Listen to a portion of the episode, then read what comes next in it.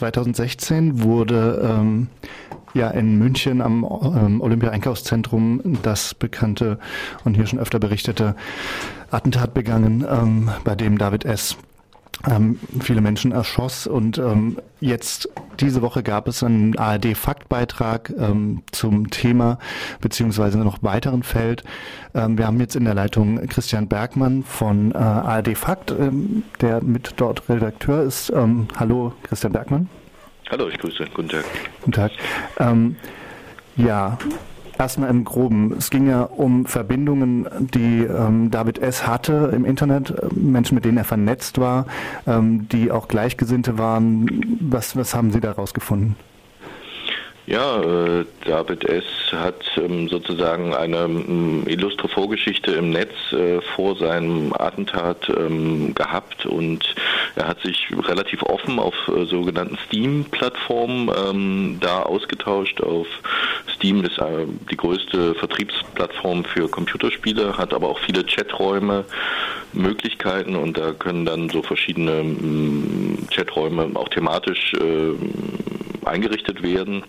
Und äh, David äh, S. hat sich dann auch vornehmlich ähm, in Chaträumen wie zum Beispiel dem Anti-Refugee Club ähm, äh, mit sozialisiert, sage ich mal, und ähm, hat dort, also wo klare, ganz rechte Tendenzen zu sehen sind, ähm, auch auf Ereignisse in Deutschland wird Bezug genommen, auf diese Westernacht in Köln, auf diese äh, angebliche Vergewaltigung einer Deutsch-Russin ähm, und äh, ähnliches. Und ähm, dort äh, gab es bis zu 270 Nutzer, hauptsächlich ähm, mit sehr rechtem Hintergrund, das ist recht eindeutig. Und ähm, das hat er in dem halben Jahr ähm, vor seinem Attentat stark frequentiert. Ähm, und ähm, da stellen sich dann natürlich auch noch gewisse Fragen, die zum Teil bis heute nicht beantwortet wurden in irgendeiner Form. Ja. Ja, es war ja auch in dem Kontext des Verfahrens gegen David S. Äh, fiel ja auch immer wieder die Frage, ähm, wie ist das ähm, mit einer Vernetzung des Täters? Also die Polizei ging ja ganz stark von der Einzeltäterthese auch aus. Ähm, und ähm, die ähm, Opfervertretung vor Gericht hat ja auch immer wieder stark gemacht, dass das eben ähm, äh, schon auch eigentlich als, also ich habe, also unsere Berichterstattung ging ja eigentlich auch nicht um David S., sondern es ging ja um den Waffenhändler und da hieß es eben auch, das sei Beihilfe oder die ähm, Opfervertretung hat gefordert, es sei Beihilfe zum Mord und man müsste das eben dementsprechend behandeln vor Gericht. Ähm, Jetzt weist das hier ja auch nochmal auf eine Vernetzung hin. Also Sie hatten ja in dem Beitrag eben darauf hingewiesen, dass zwischen David S. und David F. aus Baden-Württemberg, der eben auch ähm, vor, vor, vorübergehend verhaftet war wegen Waffenbesitz und möglicher geplanter Anschläge, dass die über den Attentäter von Aztec verbunden wurden. Wie, ähm, wie sehen genau. Sie das mit der Vernetzung? Ja, die, also das, äh, der ähm, Attentäter von Aztec, New Mexico, äh, war ein sehr aktiver Internet-Administrator. Er hat verschiedene, er hat unter anderem diese Anti-Refugee-Chat-Club ähm, selber ins Leben gerufen, äh, hat ihn administriert, hat viele weitere Seiten ähm, administriert, hat eine eigene Enzyklopädie erstellt über Attentäter, hat ähm, da war so eine Art Spinne im Netz dieser Attentatssympathisanten, hat auch bestimmte Verhaltenskodex äh, mit äh, erschaffen. Also man sollte möglichst viele Menschen, wenn man so eine Attentat ausübt, halt töten, um einen besonders prominenten Wikipedia-Eintrag zu bekommen und so weiter. Ähm, das wurde da alles äh, ziemlich ähm, klar durchgespielt. Äh, wenn es dann sozusagen äh, negative Reaktionen gab, wurde immer sich darauf zurückgezogen, ja, es sei ja alles nur Spaß. Und ähm, auf der Ebene äh, hat sich das abgespielt, wenn man sozusagen dann auf äh, großen Widerstand auch in diesen Chaträumen gestoßen ist. Ähm, aber ähm, dieser äh, Attentäter von New Mexico hat sozusagen auch den ähm, David S. und aus München, der dann das Attentat verübt hat, und den David F. aus Baden-Württemberg, der kurz davor war, miteinander vernetzt. Äh, weil David F. aus Baden-Württemberg äh, gibt dann zu, dass er äh, aktiv auf solchen Foren nach weiteren Attentatssympathisanten gesucht hat und ähm, der New spätere New Mexico-Attentäter hat die beiden dann zusammengebracht und die konnten sich dann auch weiterhin über ihre Fantasien äh, ähm, austauschen, was sie teilweise auch getan haben. Ja. Ja, ein wichtiger Aspekt der Sache war ja auch, dass eben äh, innerhalb Deutschlands offenbar die Kommunikation gestimmt hat und die baden-württembergische Polizei Bescheid wusste von diesem möglichen äh, Antrag oder An mhm. Attentat oder Anschlag, während eben die US-Polizei nicht informiert wurde. Haben Sie da eigentlich ein Gespräch mit der Polizei hinbekommen? Im Beitrag gab es ja äh, ein Gespräch mit der Staatsanwaltschaft, aber gab es eine Stellungnahme der Polizei, dass so eine Weitergabe nicht stattgefunden hat? Ja, also ähm, zuständig für die Ermittlungen in Baden-Württemberg war die Staatsanwaltschaft Stuttgart. Und mit denen habe ich äh, schriftlich korrespondiert, ähm, die mir bestätigt haben, dass nur äh, um, Personen aus Deutschland im Umfeld von David F. aus Baden-Württemberg äh, in den Fokus genommen wurden und weiter, ähm, sage ich mal, analysiert wurden und aufgeklärt wurden internationale Kontakte, da verwies dann Stuttgart wiederum auf München, weil äh, München sozusagen das Hauptverfahren gegen David S. Äh, geführt hat äh, und das eigentliche Attentatsverfahren in München. Äh, und äh, München hat mir dann wiederum bestätigt, dass keinerlei Informationen an US-Behörden äh, gegangen sind.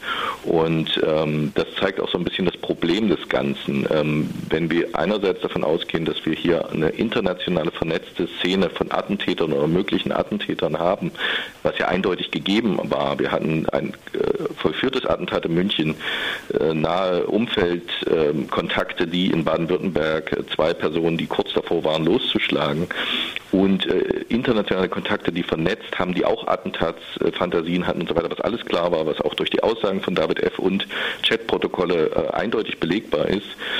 Und dann fängt man an, sozusagen zu sagen, ja, wir gucken jetzt aber nur in Baden-Württemberg und dann gucken wir vielleicht mal in Bayern. Und ähm, aber alles, was international ist, erscheint wohl sehr schwierig oder äh, man ist da anscheinend nicht ähm, geneigt, vielleicht diesen Spuren nachzugehen, weil auch die Zusammenarbeit mit US-Behörden nicht immer einfach ist. Solche äh, Tendenzen bekommt man dann auch.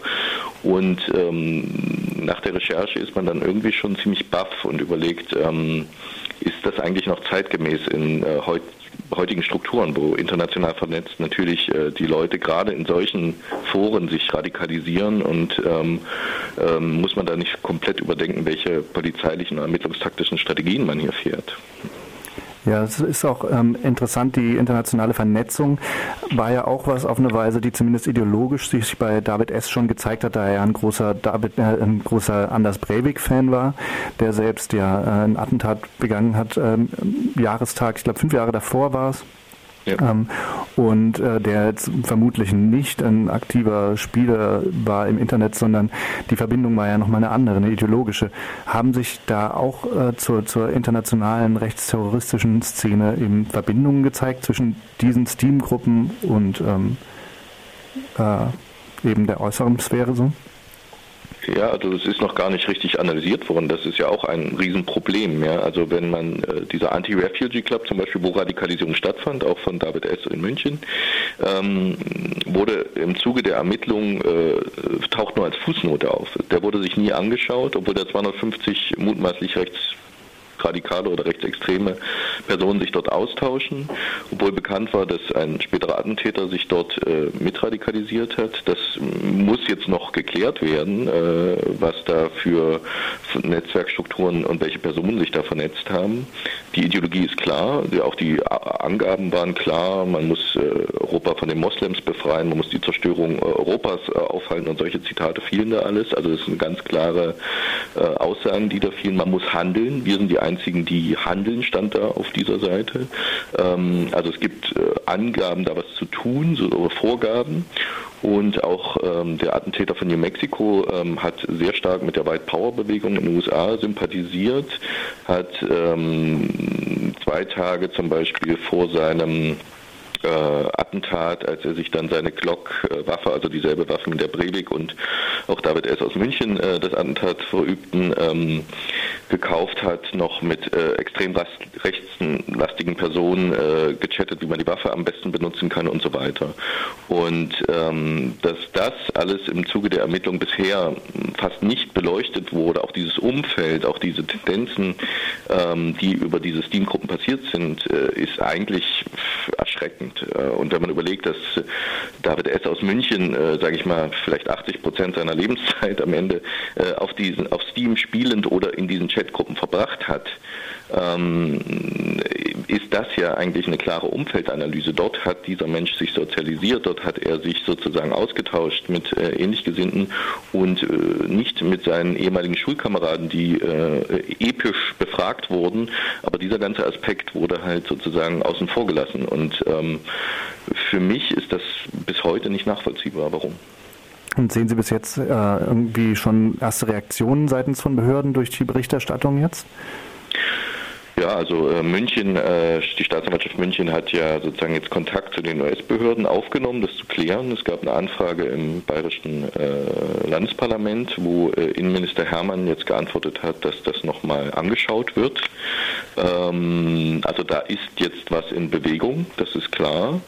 Ähm, die Frage ist natürlich, äh, wird es mit derselben Behebigkeit passieren, die bisher an den Tag gelegt wurde, oder äh, passiert jetzt wirklich was? Vor allem, wenn es noch Aussagen von David F gibt aus Baden-Württemberg, dass weitere Personen aus diesen Gruppen mutmaßlich gefährlich sind, beziehungsweise Pläne oder Listen haben von möglichen Anschlägen oder Tätern. Ähm, und aller Wahrscheinlichkeit nach auch diesen Hinweisen bis heute nicht nachgegangen worden ist, hoffe ich nun, dass das vielleicht zumindest mal geschieht, weil das ist natürlich auch ein Punkt, wo man sagt, ähm, äh, da stellt sich ein unbehagliches Gefühl ein, wenn man weiß, da äh, sind vielleicht ein paar Sachen einfach nicht ausermittelt worden.